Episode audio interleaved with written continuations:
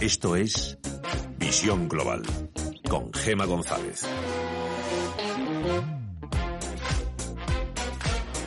Ha sido el acuerdo más difícil y complejo, pero finalmente, y tras reuniones maratonianas con sindicatos y patronal, el Consejo de Ministros ha dado luz verde este martes al Real Decreto Ley que regula el teletrabajo una norma que está a la vanguardia de reglamentos sobre este tema y que para la ministra de Trabajo, para Yolanda Díaz, con esta legislación se inaugura en España, ha dicho, una ola de reformas del siglo XXI. Mientras tanto, la ministra de Hacienda, María Jesús Montero, prevé presentar los presupuestos en octubre y tenerlos aprobados en enero. Y el vicepresidente Pablo Iglesias también dice que habrá pronto un borrador de las cuentas públicas con más carga fiscal para las rentas altas. Vamos, lo que los de Podemos vienen llamando medidas de justicia social que dan miedo solo de pensarlas. Miramos a Wall Street, echamos un vistazo a la bolsa más importante del mundo, a sus principales indicadores que vuelven al color verde, se imponen las compras en el parque estadounidense. Tenemos al promedio industrial Dow Jones, que suma un 0,26% en los 27.217 puntos.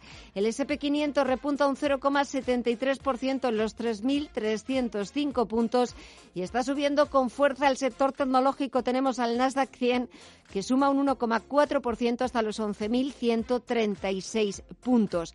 Los inversores estadounidenses pendientes de noticias políticas de cómo van esas negociaciones entre republicanos y demócratas para aprobar nuevos estímulos, nuevos paquetes de medidas fiscales para el bolsillo de los ciudadanos estadounidenses. También pendientes de esa comparecencia en el Congreso del presidente de la Fed de Jerome Powell y del secretario del Tesoro de Steven Mnuchin, que han hablado sobre los efectos de la pandemia. Y en cuanto a valores, Amazon y Tesla son noticia. La primera, Amazon, porque está subiendo un 4,6% tras la mejora de recomendación de Bernstein. Y la segunda, Tesla, porque se está dejando algo más de un 5% después de que su CEO y fundador, Elon Musk, haya reconocido que las mejoras anunciadas no van a alcanzar una producción seria de alto volumen hasta 2022. Unas declaraciones que las ha hecho el mismo día que Tesla celebra su Battery Day. También estamos pendientes de Nike. Está subiendo cerca de un 3% y es que publicará los resultados de su primer trimestre fiscal al cierre del mercado.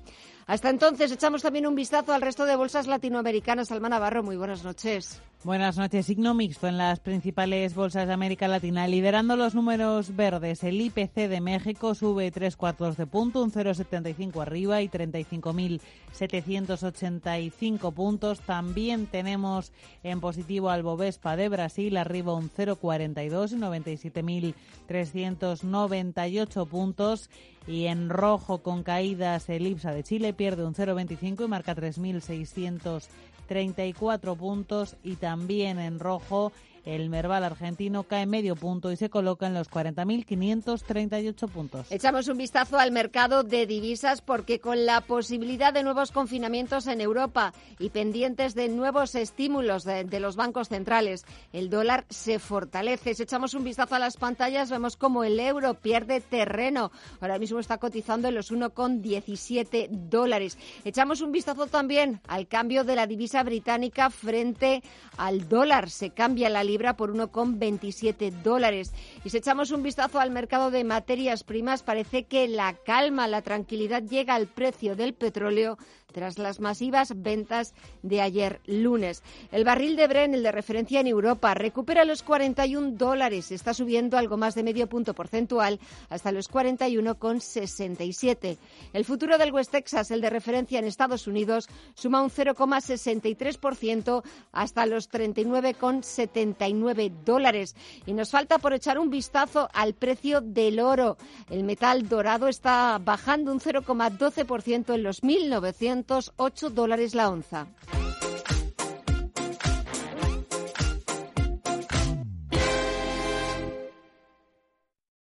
¿Cómo te gustaría que fuese tu empresa? ¿Más moderna, productiva y respetuosa con el planeta? Con los servicios Ecosmart de Telefónica Empresas ya puedes digitalizar tu compañía para que sea más eficiente y sostenible. Ahorrarás electricidad, agua y CO2 e impulsarás la economía circular. Cuidemos del lugar donde todo es posible. Descúbrelo en telefónica.com barra Ecosmart. La Hora de Miguel Ángel es un programa dedicado a la salud y la prevención de enfermedades. Con un lenguaje claro y sencillo, te explica cómo llevar una vida saludable. Todas las noches a la una y media de la madrugada en Radio Intereconomía. Gracias. Gracias a ustedes, amigos oyentes, por estar ahí. En la radio y en Internet os escuchamos a algunos, pero en el corazón os sentimos a todos. Y gracias sobre todo en estos momentos tan especiales a nuestros anunciantes. Muchas gracias. Juntos el camino será más fácil de recorrer. Radio Intereconomía, comercial arroba intereconomía.com. Gracias.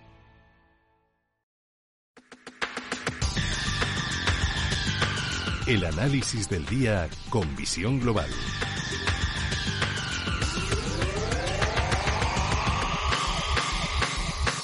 Y saludamos a Gabriel López, de CEO de Inverdif. Gabriel, muy buenas noches. Buenas noches, Emma, ¿qué tal? Bien, empezamos eh, semana, nos queda nada, menos de dos semanas para despedir este mes de septiembre y es cierto que para los analistas, para los inversores, el mes de octubre es un mes que, que no trae demasiados buenos recuerdos, pero hasta que se produzca y hasta que veamos cómo se desarrolla el mes de octubre, de esta semana, ¿qué destacarías? ¿Por dónde empezamos? Bueno, yo creo que, que esa incertidumbre eh, que cada vez es más cercana de las, eh, sobre las elecciones americanas está pesando bastante en el apetito eh, a tomar riesgo del mercado y hasta que eso no se hasta que no veamos el resultado el 3 o 4 de noviembre yo creo que el mercado seguirá con esta tónica. Es probable que si sale un claro ganador eh, sobre todo demócrata, que estaría en favor de, de, subir el gasto eh, el gasto fiscal, que es lo que están pidiendo los bancos centrales, eh, yo creo que serán muy buenas noticias para el mercado y que el mercado recuperaría los máximos que tocamos a final de, de agosto, 3.600. Entre tanto, pues el mercado va a estar a la expectativa. seguimos con la lucha en el Congreso por las medidas fiscales y es probable que no se aprueben hasta después de las elecciones y, hasta entonces, pues si seguimos con esta tónica de, de una posible segunda eh, tanda de, de, infecciones en el mundo, eh, pues aquellos valores que son sensibles al trabajo en casa, pues seguirán comportándose bastante bien. Y eso está aguantando el mercado y lo que está aguantando eh, eh, también a los inversores pues que tienen completamente asumido que son que son excelentes inversiones en el medio y largo plazo porque van a seguir produciendo beneficios en los próximo en la próxima década no entonces está sustentando el mercado y, la incertidumbre es todos estos valores que se han quedado atrás los valores cíclicos cuándo van a empezar a recuperar eh, a principios de mes, con la subida tan importante de agosto, empezaron las cíclicas a, recuperar y, los value stocks, ¿no? aquellos valores clásicos, eh, pero se han vuelto a quedar atrás. ¿no? Entonces, si estamos un poquito invirtiendo de cara al año que viene, pues, eh, que sí, pues sí te compensa un poco echarle un vistazo pues, a estos valores industriales, a estos valores cíclicos, a los valores sensibles a la industria, a los valores sensibles a las materias primas, pues porque van a seguir las primeras que van a, recuperar. Eh, pero vamos, que yo creo que, que, el mercado no está tan negativo como podamos pensar. Hoy le hemos visto que ha recuperado la, caída eh, eh, tan, tan, un poco tan exagerada de ayer después de, del confinamiento anunciado en España todas las bolsas, desde que hablamos la semana pasada, han caído de media un 5%, pero ya están empezando otra vez a recuperar. ¿no? La media móvil de 55 sesiones, eh, casi todos los índices, se ha, eh, se ha roto puntualmente, pero sí que está aguantando bien y está sirviendo como señal de soporte. Y yo creo que, pues, que vamos otra vez a recuperar un poco como hemos hecho hoy y que vamos a estar más bien eh, eh, cotizando de forma lateral hasta las elecciones americanas porque no veo ningún incentivo para tomar riesgo ahora mismo. Hasta las elecciones americanas ese 3 de noviembre o hasta que los bancos centrales vuelvan a dar la maquinita de imprimir dinero y vuelvan a inundar el mercado que ya lo está de más liquidez. Porque los bancos centrales siempre parece que se guardan unas debajo de la manga. Sí, bueno, ahora últimamente están lanzando mensajes contradictorios. Hoy ha sido el presidente de la Reserva Federal de San Luis, el señor Bullard, que tiene mucho peso en los mercados y está diciendo que no se necesitan más medidas, sobre todo medidas fiscales. En cambio, el señor Powell, que está hoy ha estado en el Congreso junto al secretario del Tesoro eh, explicando sus políticas y lo que hay que hacer, sí que insiste muchísimo de que se necesitan medidas fiscales eh, de forma urgente, ¿no? Pero en, en todos casos, eh, justo en una semana, si volvemos a hablar, es el primer debate, el primer debate entre los dos candidatos y, normalmente, pues antes de este debate, pues hay nerviosismo. Así que hasta la próxima semana no creo que tengamos sorpresas. Los bancos centrales no pueden hacer más, ya lo han dicho. Eh, eh, eh, en todos casos, lo que han dicho es muy importante, que vamos a estar en los próximos tres años con tipos de interés muy bajos, creando inflación y creando crecimiento. Este es un escenario ideal para los mercados, es un escenario ideal para invertir en, renta variable, ¿no? por lo que por lo que yo creo que, que, que hay que ser optimista, y sigo siéndolo, porque los bancos centrales nos van a estar apoyando y después también los gobiernos van a tener que introducir medidas pues, para apoyar la economía.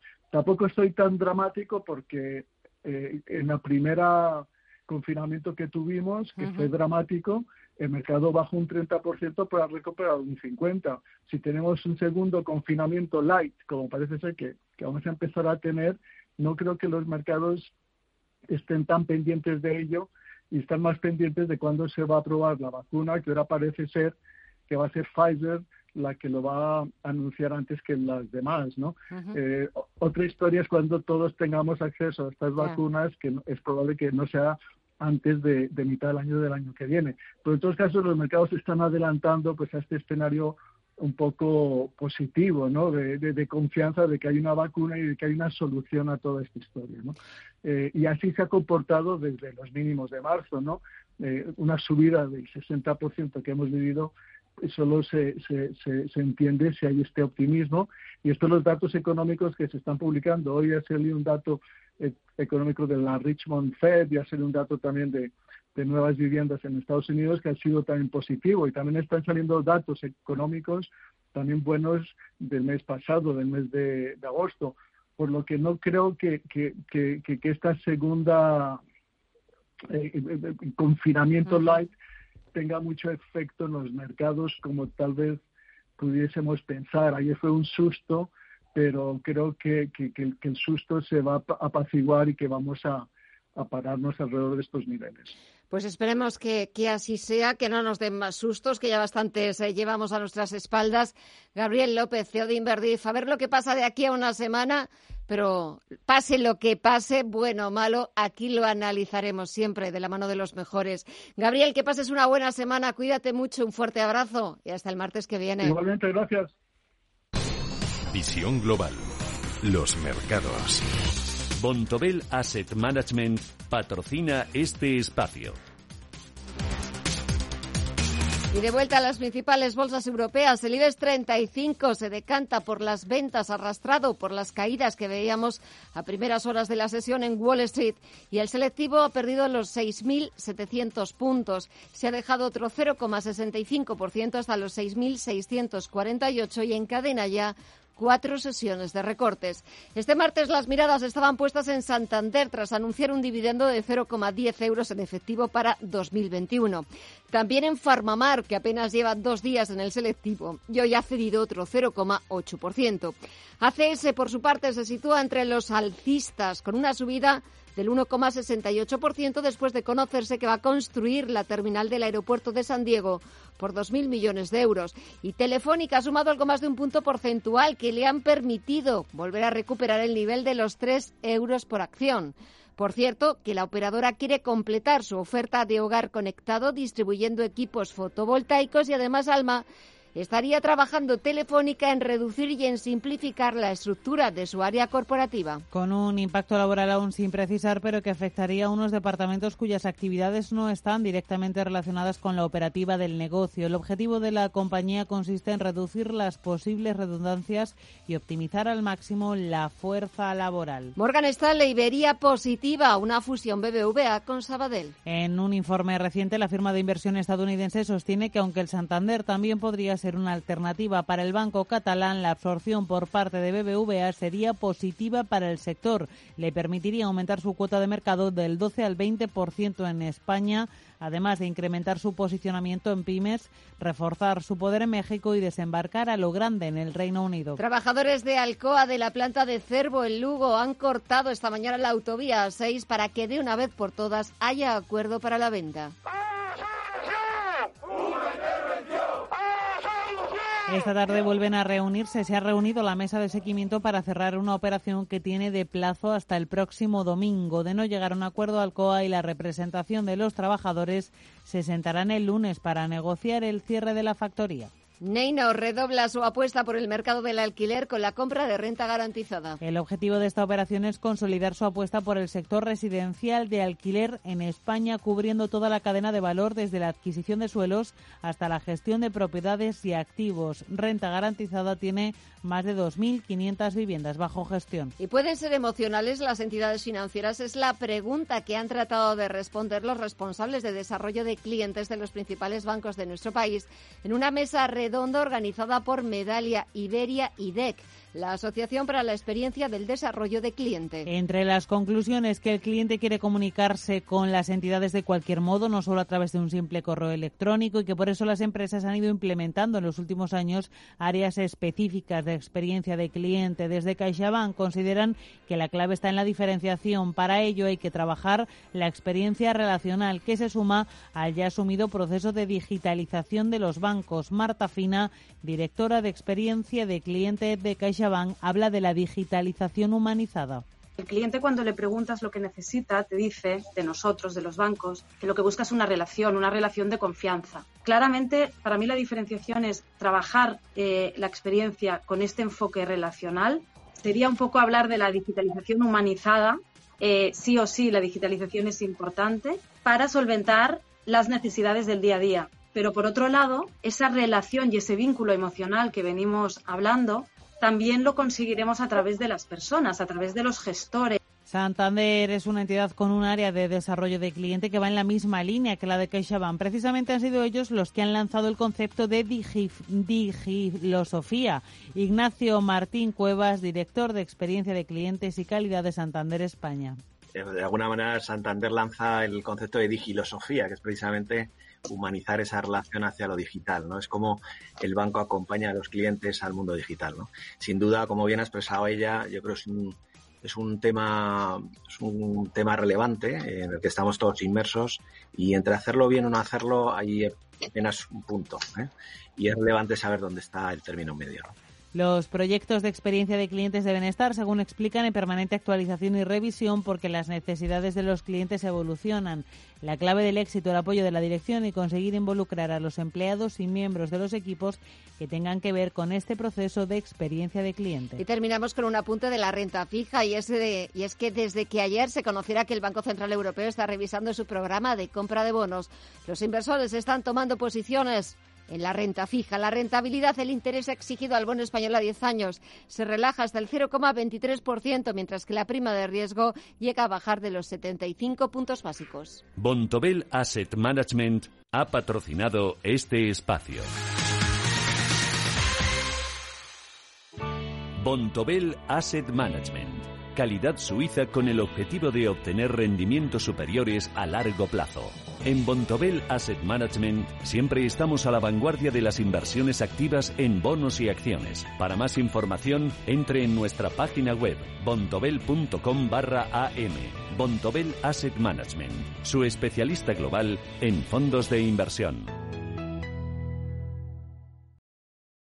CaixaBank patrocina este espacio. Información internacional.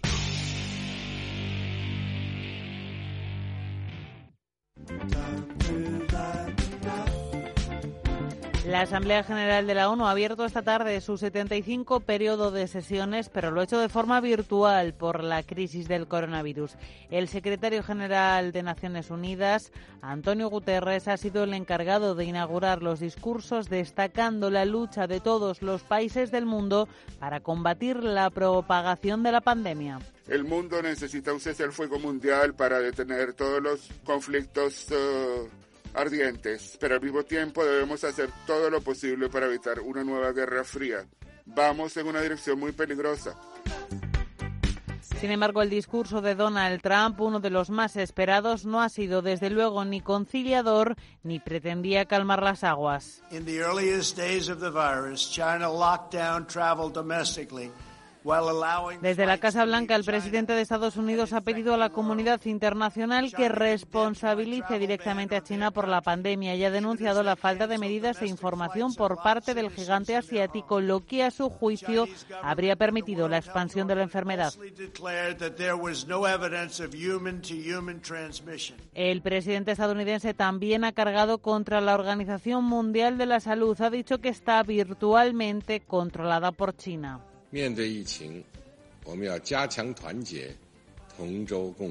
La respuesta de China no ha sido ninguna. En su discurso, el presidente del país no ha hecho referencias, Xi Jinping, a las acusaciones de Donald Trump.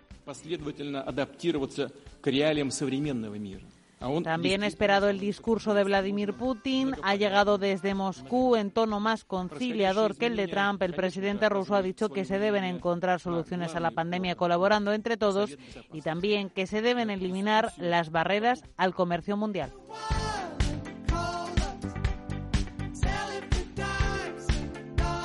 CaixaBank ha patrocinado este espacio. Contigo aprendí. En estos meses hemos aprendido muchas cosas, pero la más importante es que queremos seguir estando contigo. Y en CaixaBank, estar contigo significa que estés protegido con MyBox para que puedas dormir tranquilo. Infórmate en caixabank.es. CaixaBank. Escuchar, hablar, hacer.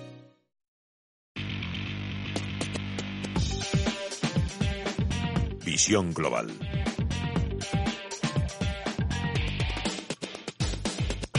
Damos un vistazo a la prensa internacional. En el Reino Unido, The Times abre con las nuevas restricciones de bloqueo que ha anunciado este martes el primer ministro Boris Johnson. This is the moment when we must act. So we're acting on the principle that a stitch in time saves nine. Johnson ha advertido de que el país se encuentra en un peligroso punto de inflexión cuando se han registrado 4.926 casos en un día, la cifra más alta en cuatro meses. Entre las nuevas medidas, el Premier ha pedido a los trabajadores que vuelvan a trabajar desde casa si pueden. The Guardian también destacan portadas las nuevas restricciones que ha anunciado Johnson. Probablemente, ha dicho, permanecerán en vigor durante seis meses. El primer ministro también ha sugerido la posibilidad de que el ejército esté disponible para ayudar a la policía policía controlar que las nuevas medidas son obligatorias y no opcionales. Y Financial Times se ocupa del laborista Keir Starmer y de su primer discurso del partido como máximo líder en el que ha reconocido que su partido mereció perder las últimas elecciones en el país, pero ahora comienza, dice, una nueva etapa para el laborismo. Vamos también con la prensa francesa. Le Monde cuenta que el gobierno planea unar la información científica y los medios de comunicación para luchar contra las noticias falsas, algo parecido a lo que ya existe en Gran Bretaña. Le Figaro actualiza la cifra de muertos por coronavirus y en Estados Unidos ha superado los 200.000 seis semanas antes de las elecciones presidenciales. Leseco, por su parte, lleva un reportaje sobre Wuhan, escaparate de la victoria china sobre el COVID-19. Y en la prensa germana, el Frankfurter Allgemeine abre con el discurso del presidente Trump ante Naciones Unidas. Y como ha responsabilizado a China de haber engañado al mundo sobre el coronavirus. Y el Handelsblatt pone números al proyecto de presupuesto del ministro Olaf Scholz. Según el diario, hay un agujero de 131.000 millones de euros para los años 2022 a 2024. Al otro lado del Atlántico, los principales diarios estadounidenses han seguido el discurso del presidente Trump ante la ONU y sobre la vacante en la Corte Suprema. La novedad es que el senador Mitt Romney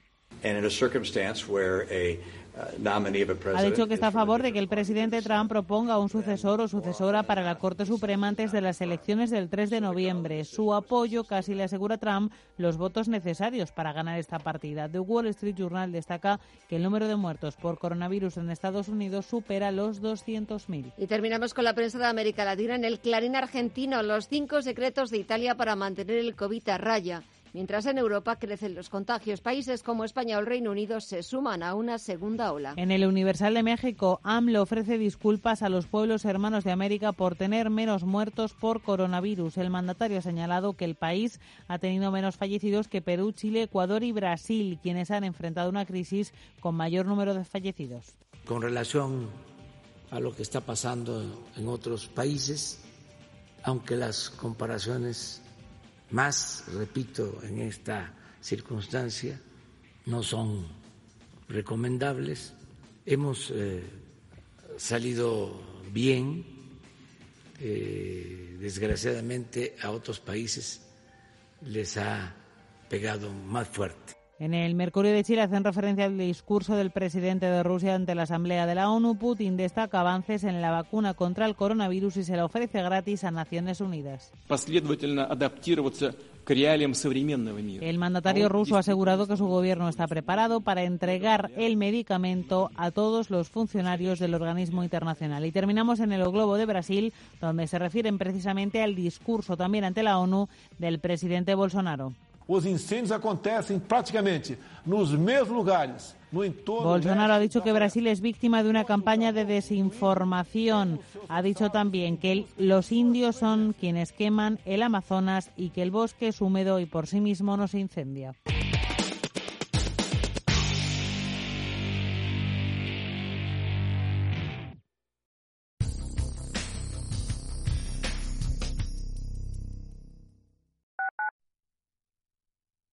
Sintonizan Radio Intereconomía. Al principio pensaba, lo alquilo, no lo alquilo, lo alquilo, no lo alquilo. Luego, con renta garantizada, pensé, lo alquilo.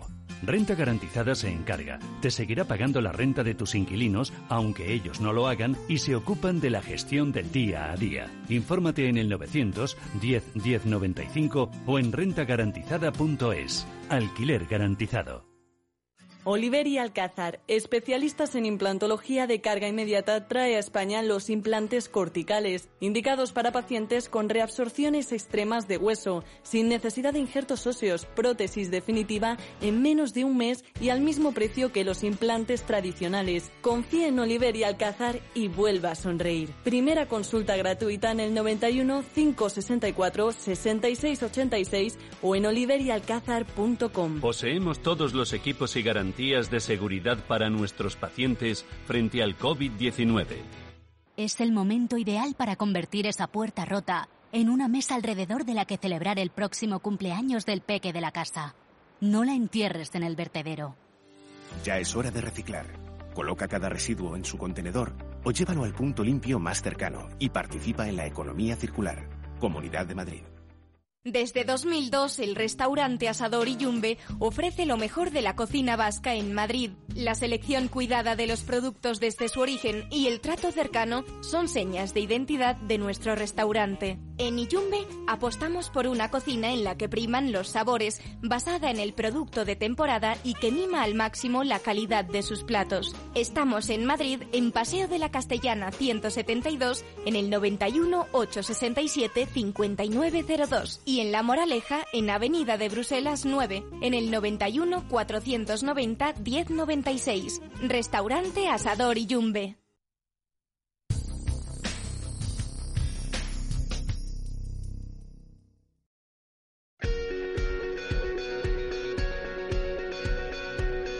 En Visión Global, la entrevista del día.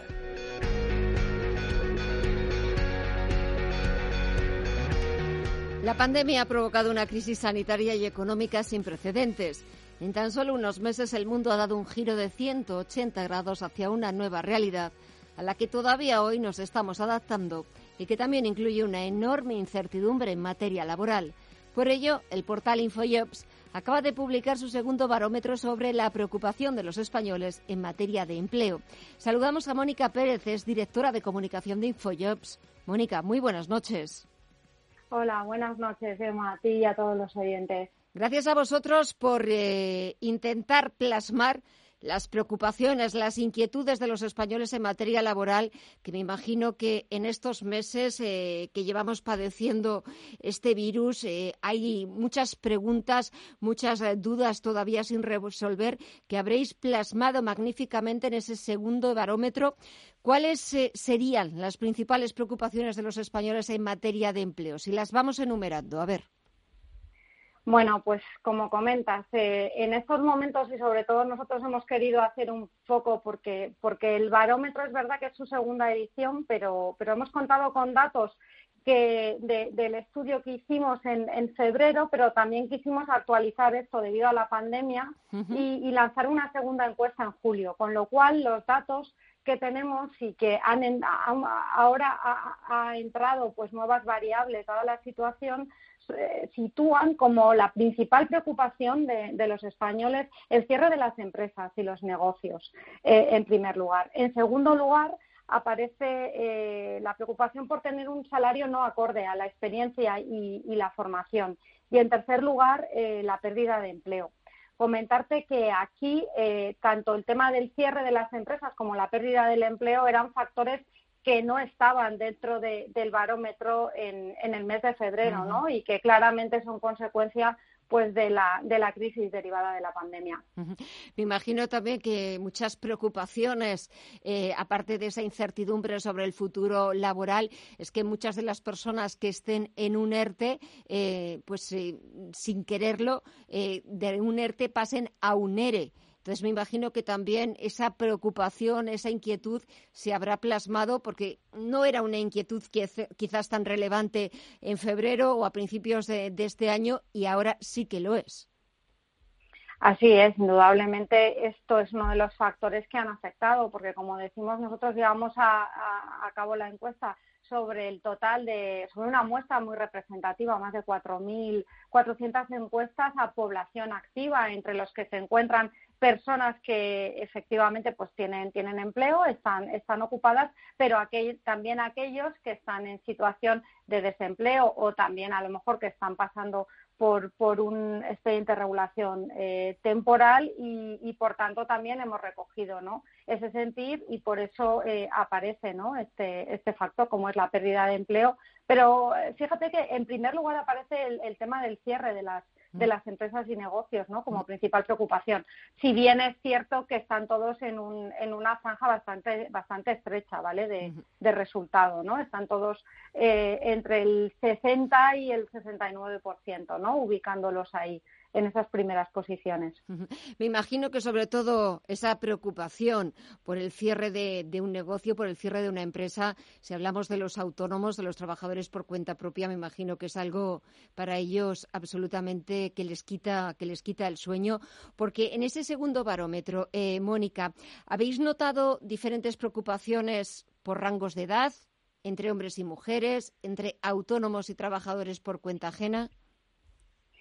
Bien, pues sí, te comento. Nosotros sí que eh, tenemos eh, después diferenciación ¿no? por, por, determinadas variables demográficas y también por oposición eh, laboral. En cuanto a lo que comentas del tema de autónomos, no hay una diferenciación entre por, por, esa categorización, ¿vale? O por el tamaño de, a lo mejor la empresa a la que pertenecen, etcétera. Sin embargo, pues sí te puedo comentar, aunque no hay grandes diferencias, pero por ejemplo, si, si vemos el tema por edades, pues eh, sí que hay eh, algunas variaciones, pues por ejemplo, ¿no? La preocupación de la, de la generación Z de, menores de 25 años, pues pasa a ser la primera preocupación la pérdida del empleo. En esta integración, ¿no? Que están haciendo en el, en el mundo laboral, también se sienten en ese sentido, yo creo que como, como eslabón más, más débil. Sin embargo, pues si ya pasamos al motivo de preocupación en lo que sería el otro extremo ¿no? de, la, de la pirámide por, por edad, pues los encuestados entre 55 y 65 años pues están más preocupados por lo que es el efecto del paro en, entre, entre mayores de 45. Pero todos ellos, eh, en realidad, la preocupación gira en torno a la, a la pérdida del empleo. En el caso de hombres y mujeres, eh, también sitúan en los primeros puestos pues las tres preocupaciones que comentábamos en el inicio. Sin embargo, te diré que para las mujeres eh, es el cierre de empresas y negocios la principal, lo cual coincide con, eh, con el resultado general, pero en el caso de los hombres, la primera preocupación, que era también la que se situaba como principal preocupación en, febrero y, e incluso en el barómetro del año anterior que lanzamos en 2019, es el tener eh, salarios no acordes con la formación y experiencia, con lo cual sí que hay pequeñas diferencias y sesgos en el, en el barómetro. Y ya para terminar, Mónica, este martes el Consejo de Ministros daba luz verde a la regulación del teletrabajo. ¿Supone una preocupación añadida? A ver, el tema del, teletrabajo, más que teletrabajo en sí, sí que ha habido una, preocupación en cuanto a, por ejemplo, aspectos como la falta de, desconexión en el, en el trabajo, ¿no? Debido a ahora esta situación también de, trabajo en remoto y de, y de la utilización ¿no? de, de, todos los eh, instrumentos eh, digitales. Y aquí nosotros, esto sí que está dentro del barómetro, aunque también he de decir que se encuentra en el ranking de la, entre las cinco posiciones ¿no? más bajas, pero nosotros también lanzamos un, un estudio ¿no? relacionado con, con, el tema de la desconexión digital y sí que era una de las, de las eh, reclamaciones ¿no? que se hacían porque muchos eh, reclamaban que era difícil el, desconectar debido a, la situación, por esa vinculación constante, ¿no? Pues a través de todos los medios, pues responder por correo electrónico o atender llamadas, WhatsApp, etcétera. Sí es una de las cuestiones que hay que poner encima de la mesa. Mónica Pérez, directora de comunicación de Infojobs. Gracias por eh, ponernos sobre la mesa esas conclusiones, eh, esas preocupaciones de los españoles en materia laboral. ¿Cuándo tenéis pensado hacer el siguiente barómetro? Bueno, pues normalmente el, barómetro eh, se realiza de forma anual, pero como te comentaba, ¿no? En este año y dadas las circunstancias, pues, pues eh, decidimos lanzar el segundo, eh, una segunda ola de encuestas y tener ese efecto, ¿no? De lo que han significado estos meses de, de lucha contra la pandemia y de parón económico debido al estado de, de alarma. Así que, bueno, pues en principio sí que pensamos lanzar una nueva edición el año que viene, pero también estaremos muy atentos porque nosotros queremos ser ese pulso del mercado laboral como plataforma líder de empleo que es InfoJobs. Pues eh, si lo sacáis, aquí tenéis siempre los micrófonos de Radio Intereconomía para tomar el pulso a las preocupaciones de los, eh, de los ciudadanos, sobre todo en materia de empleo y esa principal preocupación de la gente por perder su trabajo porque la empresa o la fábrica en la que trabajen cierre. Mónica Pérez, directora de comunicación de Infojos, gracias de nuevo. Eh, hasta otra próxima ocasión, que espero que sea en breve, y muy buenas noches. Un placer. Gracias a vosotros. Buenas noches.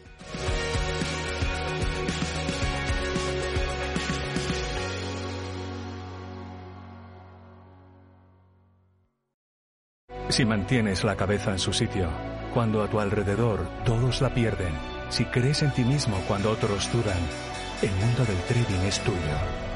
Trading 24 horas, un sinfín de oportunidades.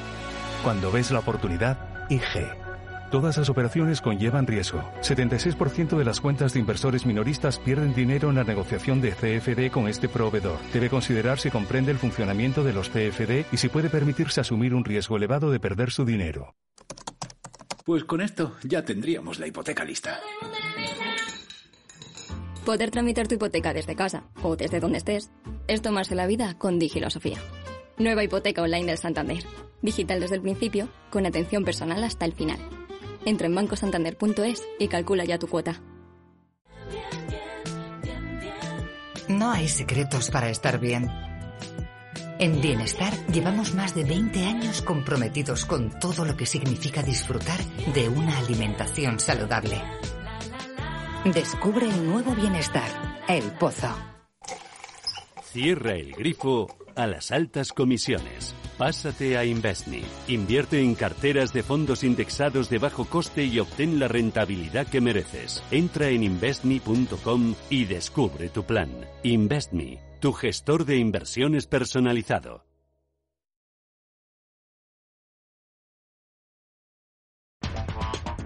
En Visión Global, la tertulia de los negocios.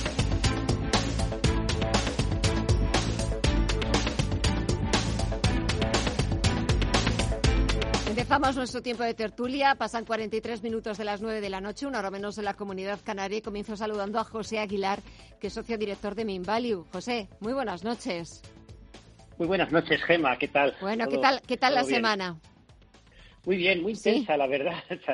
Sí, esa que como que se reduce un poco la, capacidad de movimiento, eh, eh, más en unos barrios que en otros, pero de todos modos, eh, al menos en mi ámbito, la, actividad permanece a, pleno rendimiento. O sea que, quizás sea un privilegiado y hay, otros muchos oyentes pues que sientan que, que, no es así, pero bueno, yo que es bueno tener las dos perspectivas, ¿no? Entender que esto, nos está provocando graves inconvenientes en muchísimos sectores, pero que también hay pues mucha actividad, ¿eh? afortunadamente, que es la que pues eh, puede permitir que, que, mantengamos, ¿eh? mantengamos un poco de, creación de riqueza y de empleo en los próximos meses.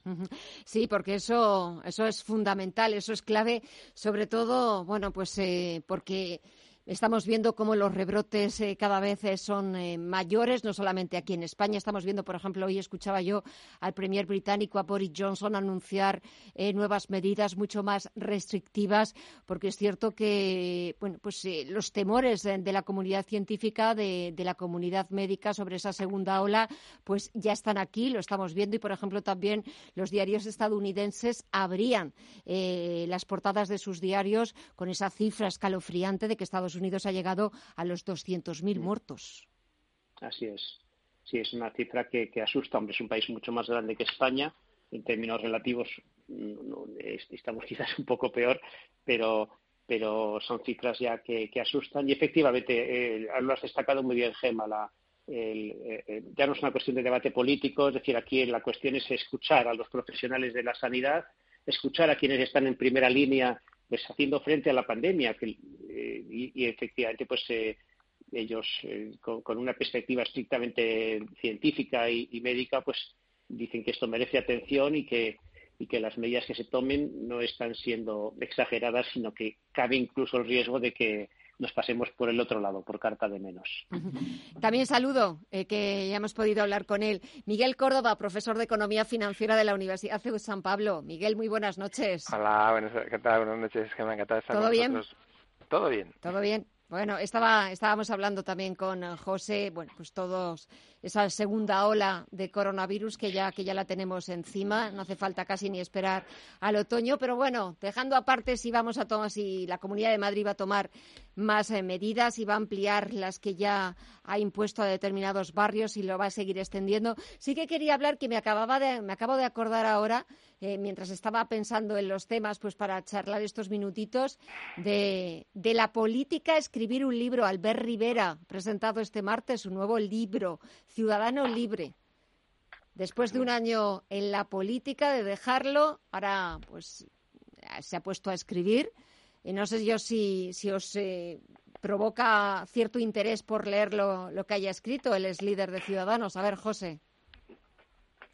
Bueno, eh, realmente eh, ex líder, como bien dices, en España, pues, y, en, todo el mundo, en realidad, es una tradición que quienes han tenido responsabilidades a, nivel de partido o, a nivel institucional, pues, pues dejen sus memorias, que eso tiene, como es evidente, una doble finalidad. Por una parte, que esas personas, pues, de alguna manera rentabilicen económicamente pues, toda la experiencia y el trabajo realizado, y, en segundo lugar, pues que también que dejen una constancia, que obviamente es constancia de parte, es, el testimonio que él hace desde sus propias experiencias, pues acerca de, sucesos importantes en los que él ha intervenido, y que, él ha vivido.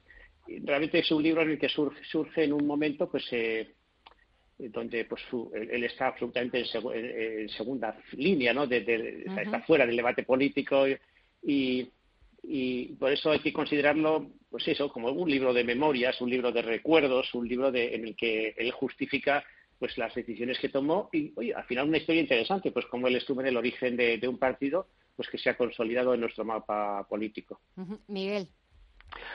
No, desde luego no lo pienso leer. vamos, eh, es muy típico de los políticos y en, todos los países. ¿eh? El, a, coger, se ponen a escribir libros, se ponen a dar conferencias y, bueno, pues cuando consigues una cierta fama, pues eh, eso teóricamente te genera unos ingresos permanentes y hay gente que puede vivir de ello, ¿no? Me imagino que Zapatero no, pero eh, en general otros, pues, pues sí, realmente tienen un caché y, tanto para el, tema escrito como para el tema de conferencias, pues se lo yo, yo, yo no juego a eso, evidentemente. en este caso, eh, este chico es muy joven. O sea, yo creo que las memorias, si les tienes que escribir, se escriben un poco cuando ya llevas tu vida bastante más avanzada y tal. Lo que pasa es que, bueno, es la, imagino que es la experiencia. Y yo creo que este hombre salió por la puerta de atrás eh, por cometer unos errores tremendos, garrafales, eh, con un ego subido cuando, cuando tenía que haber hecho un pacto con el PSOE, cuando tenía 58 escaños y, y tal. Y lo que hizo fue, fue cargarse prácticamente el partido, ahora se está recuperando un poco. Pero bueno, eh, yo creo que este hombre lo que quiere es intentar justificar el por qué y no sé qué, que creo que cualquier analista político sabe que no es justificable las decisiones que tomó cuando podía haber influido notablemente, haber sido vicepresidente del gobierno, haber influido muchísimo en, en, los presupuestos, eh, con una mayoría absoluta entre los dos partidos, un gobierno de coalición que, que le parecía muy bien y tal. Entonces, bueno, pues yo creo que que está intentando justificarse. Ah, por tanto, yo desde luego no los pienso leer.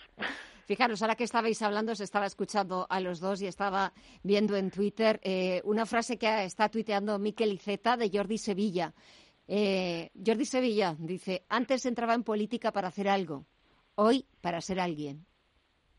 Mira, buena frase. Buena frase, ¿verdad? Nos, la cogemos, nos la apropiamos. Bueno, señores, no hablamos de, frases, sino hablamos de ese Real Decreto Ley que ha aprobado hoy el Consejo de Ministros.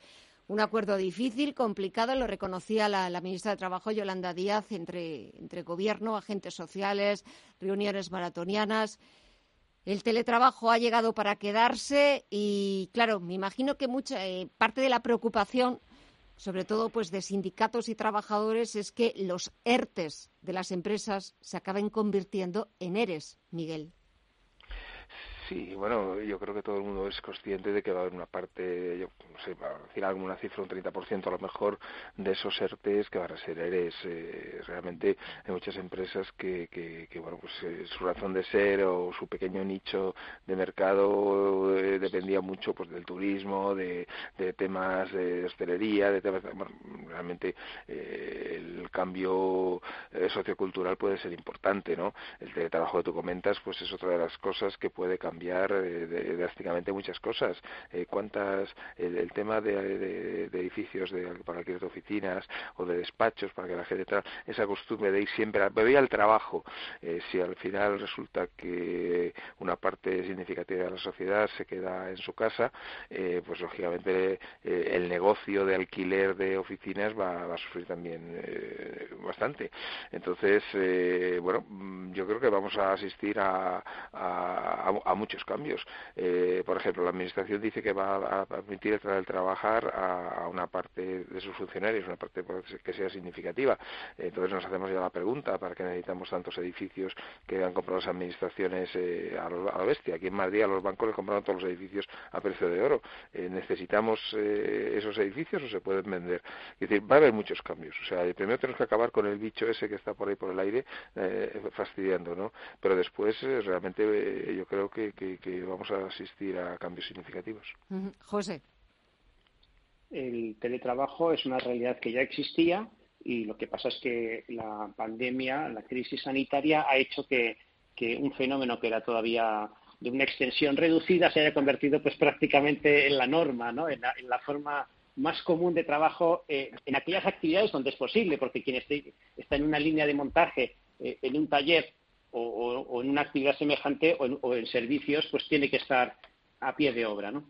Pero eh, lo interesante de este decreto yo destacaría varias cosas. Primero que es un eh, que en este punto sí que ha habido acuerdos. ha sido un acuerdo, lógicamente, pues después de muchas negociaciones, pero el Ministerio en este caso ha conseguido que tanto la patronal como los sindicatos hayan eh, acordado los términos generales del, Real Decreto Ley. En segundo lugar, que lo más interesante es que este, este Real Decreto Ley establece, define lo que es teletrabajo. O sea, cuando, a, qué se aplican las, normas eh, que, que, define este, este, esta ley. Este teletrabajo no es simplemente una persona que ocasionalmente o que un día a la semana eh, trabaja desde casa. ¿eh? O sea que el teletrabajo, para que se considere como tal desde el punto de vista que, tal y como lo define esta ley, tiene que ser al menos el 30% de la jornada laboral del trabajador. Es decir, que eh, pues no es estar un día un día en casa, aunque es una política que era bastante común en muchas empresas. y, y, quizás el, punto que debe haber sido más, más debatido, pero que finalmente ha sido aceptado, es esa, esa reivindicación de que eh, al final, cuando tú teletrabajas, estás empleando recursos propios para una actividad eh, laboral. ¿eh? es decir, que nadie va a, la oficina pues con, su ordenador o con su. Es decir, que, obviamente las empresas dotan a sus empleados de los recursos necesarios para hacer su trabajo.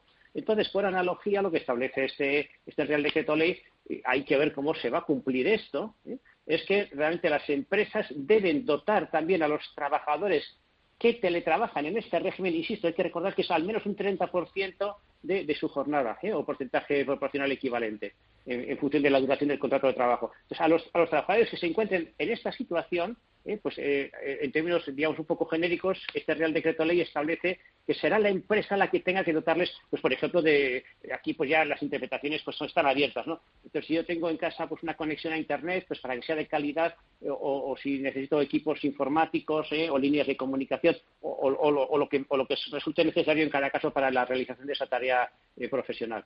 Y bueno, pues hay, otras muchas cosas, pero yo destacaría como titular, pues eso, la definición de teletrabajo, y, en segundo lugar, la obligación de, dotar a los trabajadores de los recursos necesarios para realizar su tarea. Bueno, y escuchando a la ministra de Hacienda, María Jesús Montero, y también portavoz del Ejecutivo, los presupuestos parece que ya están encarrilados. Quieren presentarlos, Miguel, en octubre y que se aprueben en enero.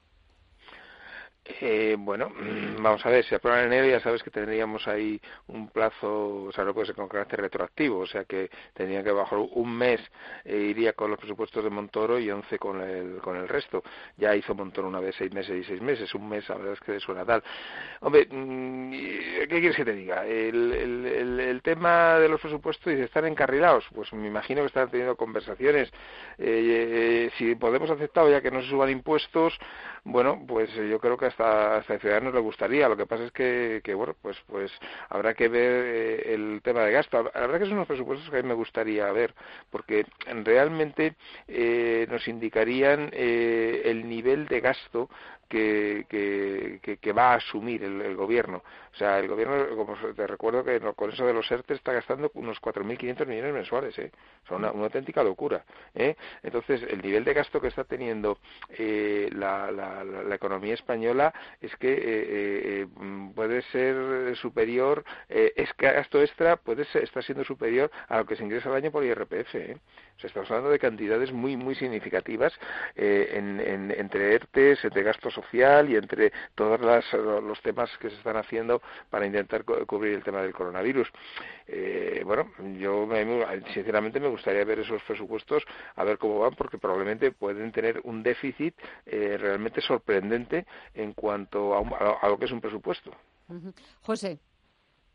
los plazos van justos y, como bien dice Miguel, eh, en los larga vida a, los presupuestos de Montoro, que, realmente eh, pues, eh, nos vamos a acostumbrar a vivir con ellos, ¿eh? van a formar parte de nuestro paisaje, porque los plazos están ajustados y, no olvidemos que este, el, trámite de aprobación de los presupuestos es un trámite complejo porque realmente es una ley de extraordinaria importancia y entonces va precedida de, una serie de pasos que, como por ejemplo, el primero de todos es la aprobación del techo de gasto. Hombre, ahí ya se está retratando un poco eh, el gobierno en, las líneas generales del presupuesto, pero ni siquiera en estos momentos eh, tenemos aprobado el techo de gasto y la, senda de, déficit, ¿no? Y, y bueno, pues eh, eso, eso será un trámite pues que se, pues, se, gestionará pues ahora en un par de semanas, pero luego ya empezará todo el trámite ya pues del contenido mismo de los presupuestos. o sea que realmente en el mejor mejor de los casos eh, entramos en 2021 pues todavía con, sin presupuestos nuevos. Y, y, aquí la clave pues va a estar efectivamente eh, en, en el déficit. ¿no? O sea que es posible que los impuestos no se incrementen de manera tal y como eh, habían planteado originalmente, pero parece que eh, no, no están, el gobierno no está dispuesto a renunciar a, los gastos sociales, eh, que es una prioridad política para, para ellos, y por lo tanto, pues al final, con ingresos iguales o menguantes y un, y un, y un gasto superior, pues no hay que ser un, gran economista para anticipar una, un déficit pues que puede estar un poco desbocado y que va a tener como única como única barrera o como único dique de contención pues al final Europa y, las, y no olvidemos y, los, y las condiciones, porque se dijo que la ayuda eh, que Europa iba a conceder a los países para hacer frente a la crisis del COVID, de la COVID, iba a ser una ayuda pues sin especial condicionamiento. Pero ahora ya se empieza a hablar de condicionamiento y ese condicionamiento, que es crítico, eh, pues yo creo que va, va, a estar, va a proyectar su sombra sobre, sobre la elaboración de estos presupuestos. O sea que hay muchas variables en juego. Y, el primer capítulo pues en dos semanas. El primer capítulo en dos semanas y como decías, espérate que no digamos larga vida a todas las cuentas de, de Cristóbal Montoro. Miguel Córdoba, José Aguilar, qué gusto de hablar con vosotros. Muchísimas gracias por estos minutos, que paséis una buena semana y hasta la próxima. Un fuerte abrazo. Igualmente, hasta luego, encantado.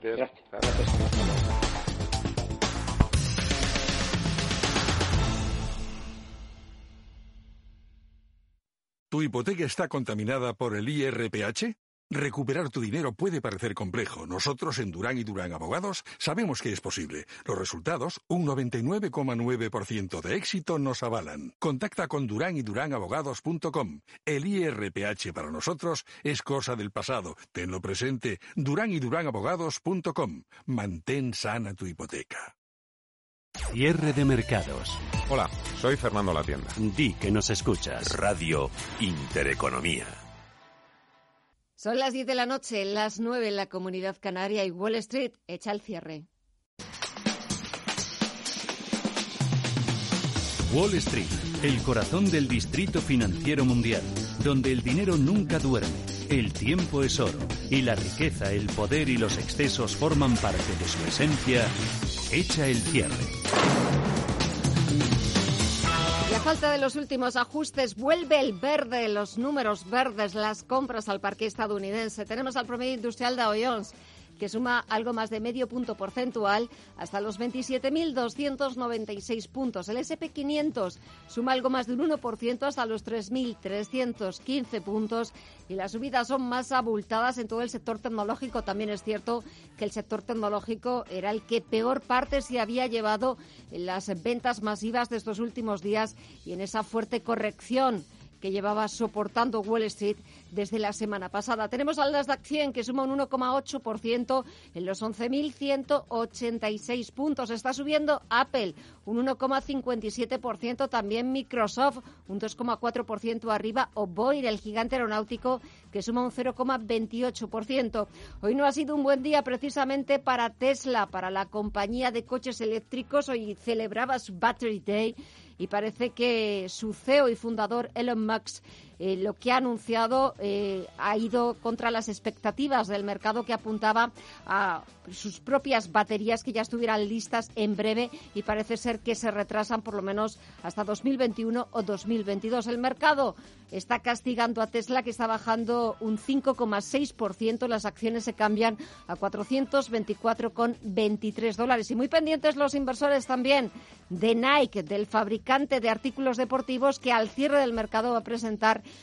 cuenta sus resultados del trimestre fiscal.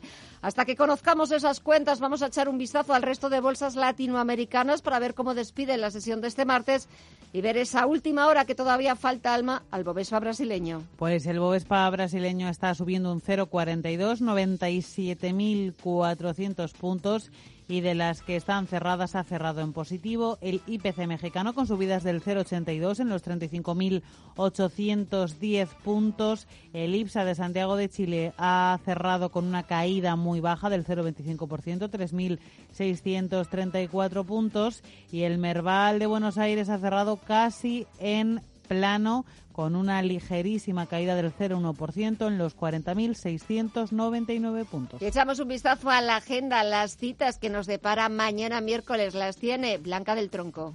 En la agenda de mañana, miércoles 23 de septiembre, se publican en España las cifras del PIB del segundo trimestre. El INE también dará a conocer la estadística de ocupación hotelera de agosto. En la zona euro se publica el PMI manufacturero de septiembre, al igual que en Alemania, Francia, Reino Unido y Estados Unidos. Al otro lado del Atlántico, el presidente de la Reserva Federal, Jerome Powell, comparece para explicar el panorama económico y las últimas medidas de política monetaria ante el Comité Económico Mixto en Washington.